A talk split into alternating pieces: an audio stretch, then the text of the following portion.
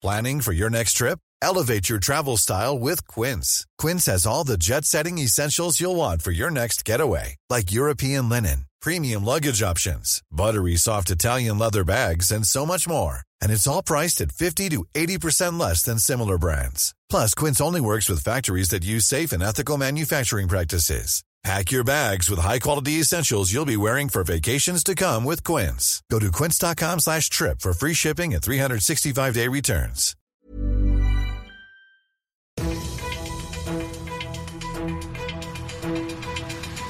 fünf Charivari, das München Briefing, Münchens erster Nachrichtenpodcast.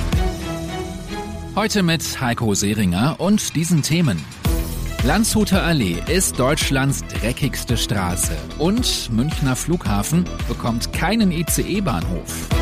Herzlich willkommen zum Nachrichtenpodcast. Hier gibt es alles, was in München wichtig ist, in fünf Minuten, täglich als Podcast oder um 17 und 18 Uhr im Radio. So, einmal tief einatmen bitte und wieder ausatmen. Wenn du das gerade am mittleren Ring machst, kann viel Feinstaub dabei gewesen sein, denn seit heute gibt es neue Zahlen. Fast alle Städte in Deutschland halten die Grenzwerte ein, nur München nicht. Bei mir im Studio ist Charivari-Reporter Alexander Eisenreich. Wo ist denn Münchens Luft am dreckigsten? An der Landshuter Allee. Dort liegt der Mittelwert bei 49, erlaubt sind aber nur 40 Mikrogramm pro Kubikmeter. An derselben Stelle war der Wert ja schon in den letzten Jahren nicht eingehalten worden. Die Experten sagen, das liegt am Autoverkehr. Die Stadt hofft nun natürlich, dass die Werte in München nächstes Jahr besser sind, weil einige Diesel ja nicht mehr dort fahren dürfen. Bringen die denn überhaupt was, diese Werte? Die Grenzwerte hat man vor 20 Jahren festgelegt. Die Wissenschaft ist viel weiter. Experten sagen, man bräuchte eigentlich schärfere Regeln. Die EU prüft das auch gerade. Also Autofahren in Großstädten wird immer schwieriger werden. Die Landshuter Allee ist Deutschlands dreckigste Straße, jedenfalls was den Feinstaub angeht. Das waren Infos von Alexander Eisenreich.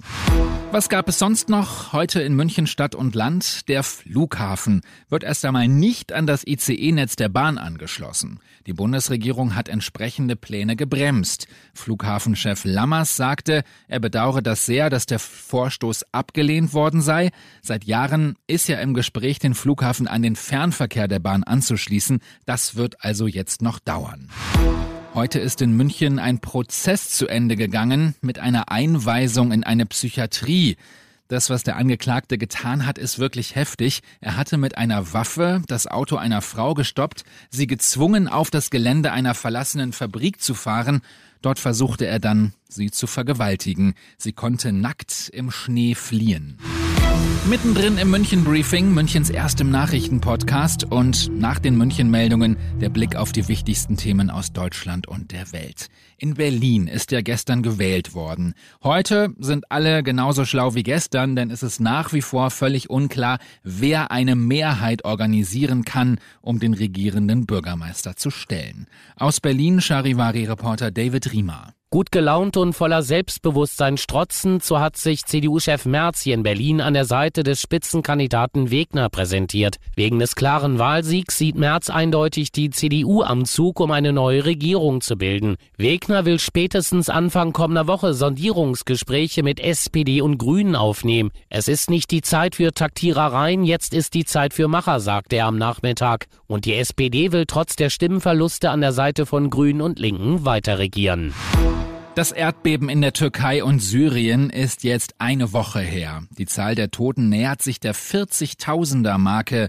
Allerdings werden die meisten in der Türkei gefunden und nicht in Syrien. Charivari-Korrespondent Johannes Sadek. Ein Grund dafür, dass die Todeszahlen in Syrien langsamer steigen als in der Türkei, dürfte auch damit zusammenhängen, dass man viele Opfer in Syrien einfach noch nicht erreicht hat. Besonders schwierig ist die Lage weiterhin im Nordwesten Syriens.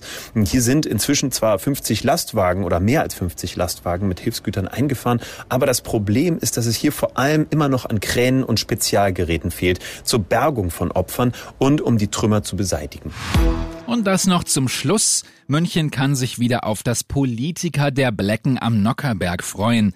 Nach der Corona-Pause wird die Traditionsveranstaltung wieder live vor Publikum stattfinden. Charivari München-Reporter Oliver Luxemburger war heute bei der großen Vorstellung dabei. Richtig, es wurden die Schauspieler des Singspiels vorgestellt, unter anderem das neue Bühnendouble für Ministerpräsident Söder, Thomas Unger. Die sogenannte Fastenpredigt wird wieder der Kabarettist Maxi Schafroth halten. An diesem Abend wird beim Salvator Starkbieranstich im Festsaal am Nockerberg dann wieder augenzwinkernd, aber auch durchaus mal deutlich mit der Politprominenz abgerechnet, die auch immer zahlreich persönlich erscheint und beim Wegstecken dieser ironischen Angriffe von der Bühne hilft den Damen und Herren Politikern dann natürlich durchaus auch das hochprozentige Starkbier, das in diesem Abend fließen wird. Warten wir also auf den 3. März. Ich bin Heiko Seringer, dir einen schönen Feierabend. 95.5 Charivari, das München Briefing, Münchens erster Nachrichtenpodcast. Die Themen des Tages aus München gibt es jeden Tag neu in diesem Podcast um 17 und 18 Uhr im Radio und überall da, wo es Podcasts gibt, sowie auf charivari.de.